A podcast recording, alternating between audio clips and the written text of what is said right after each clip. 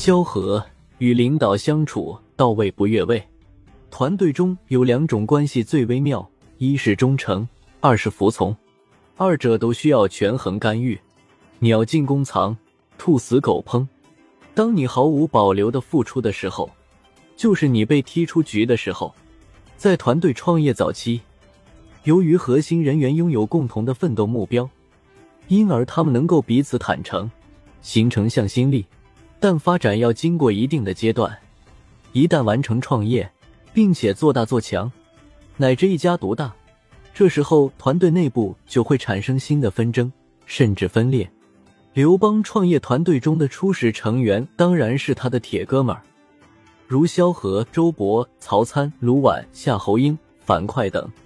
至于张良、韩信，只能算是半道加盟；彭越、英布等则几乎算是合伙人。后来，韩信拥有了与老板分庭抗礼的力量，即属于半合伙人的性质。刘邦在称帝初期，便将这个半合伙人淘汰出局了。那么，那些持有原始股、最早帮助刘邦打天下的伙伴，结局又如何呢？这其实反映了下属与领导相处的智慧。其中，最具代表性的当属萧何与卢绾，前者是成功的代表，后者是失败的典型。萧何是刘邦起家团队中最具管理才能的人，从刘邦沛县起义开始。萧何就承担了刘邦事业发展中的钱粮筹划、人员调配、物资输送等重要工作，堪称合格的经理人。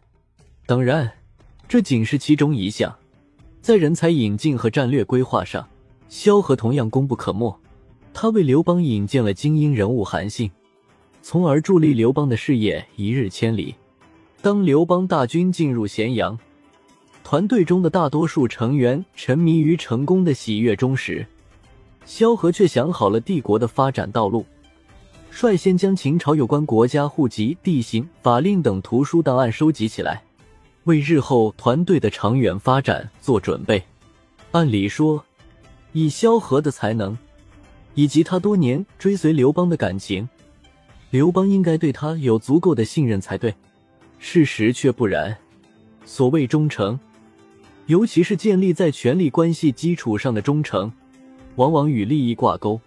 刘邦被封为汉王后，事业上取得了阶段性成功。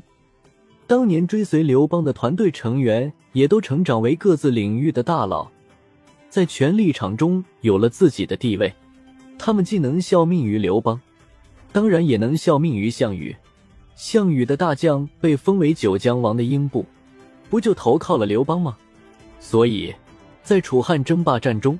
坐镇关中的萧何源源不断的为前线的刘邦输送物资和兵员，使得刘邦每次战败后都能很快回血。但是刘邦依旧对他存有怀疑，多次派使者慰劳。所谓慰劳，不过是一种政治考察。萧何的门客提醒他，应该派遣能从军的子侄兄弟到刘邦身边，在军前效力。对此，萧何心领神会，也立刻照做了。《史记·萧相国世家》中记载，萧何家的子弟到了军前，汉王大悦。很显然，这是萧何自送子弟为质，是取信于刘邦。刘邦当然是心照不宣，此后便不再派人慰劳了，让领导事宜，但不显山露水。这就是萧何的智慧。汉王朝建立后，萧何功劳最大，封户数最多。并以出众的管理才能成为丞相的不二人选。打定天下后，刘邦先后将韩信、彭越和英布清除出局。在刘邦亲征英布时，萧何与太子留守后方，与楚汉之争最危险的时期一样。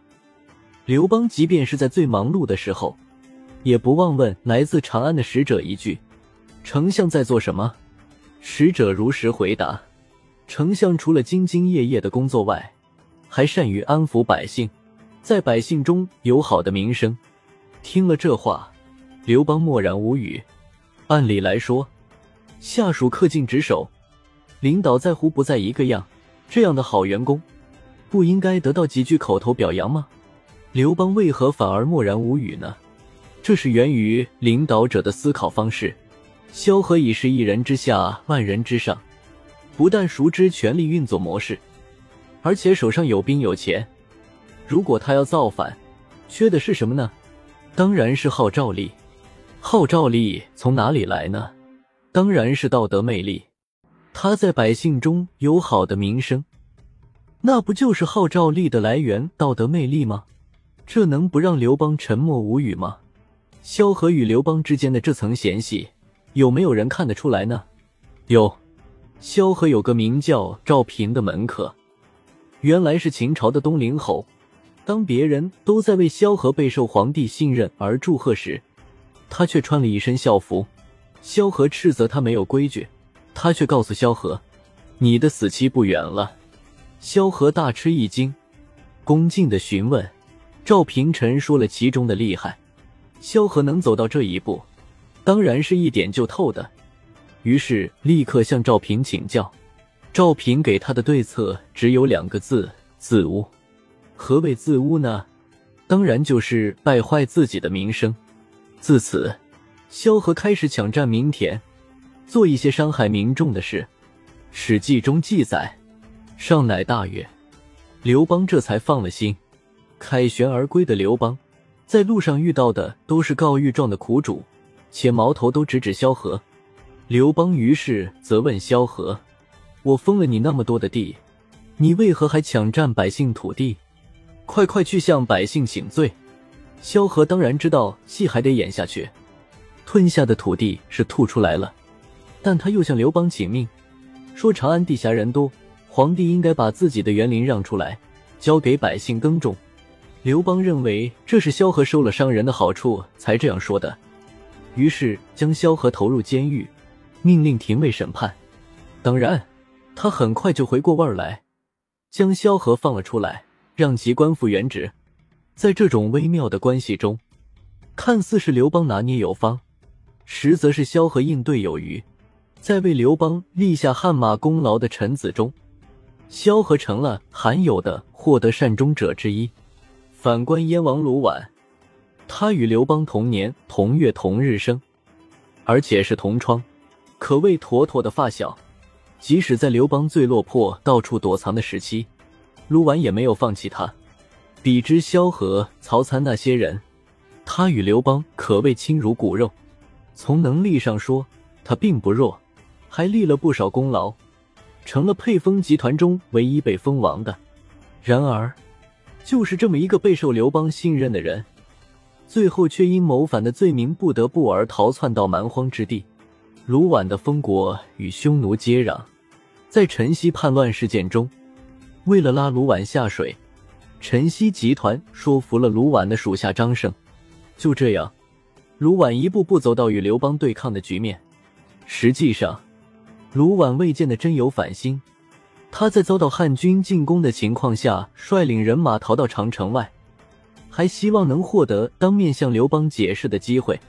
直到听说刘邦驾崩，自知吕后不会容他，这才投奔匈奴，并郁郁而终。